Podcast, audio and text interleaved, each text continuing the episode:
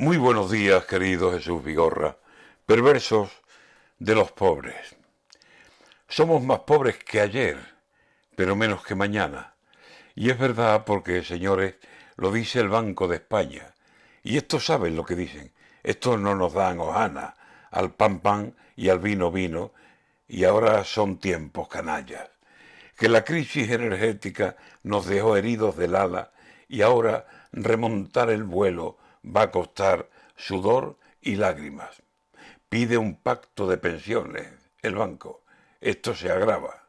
Y allá arriba, en el gobierno, Sánchez toma la palabra y a los que no le sonríen sus políticas los llama ultraderechistas. Ea, se acabó lo que se daba. Dice, no hay apocalipsis, pues que oiga el Banco de España.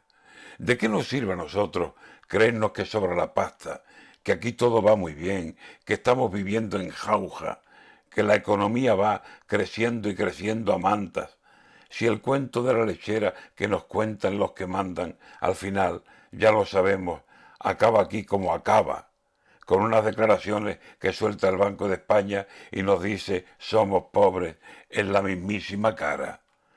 Volverá pronto la luz y a ver quién la enciende en casa y a ver si la gasolina no se acuerda de la guasa y se nos va de subidas como quien va de parranda. Ultraderechistas son los que una hipoteca pagan y se quejan porque ven que el sueldo no les alcanza. De tres hogares hay uno en riesgo y esto no acaba.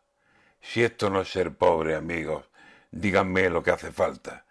Ni quince días de enero y ya suenan las alarmas. Y como en San Valentín, pero en versión dineraria, nos escriben este lema con voz del Banco de España. Somos más pobres que ayer, pero menos que mañana.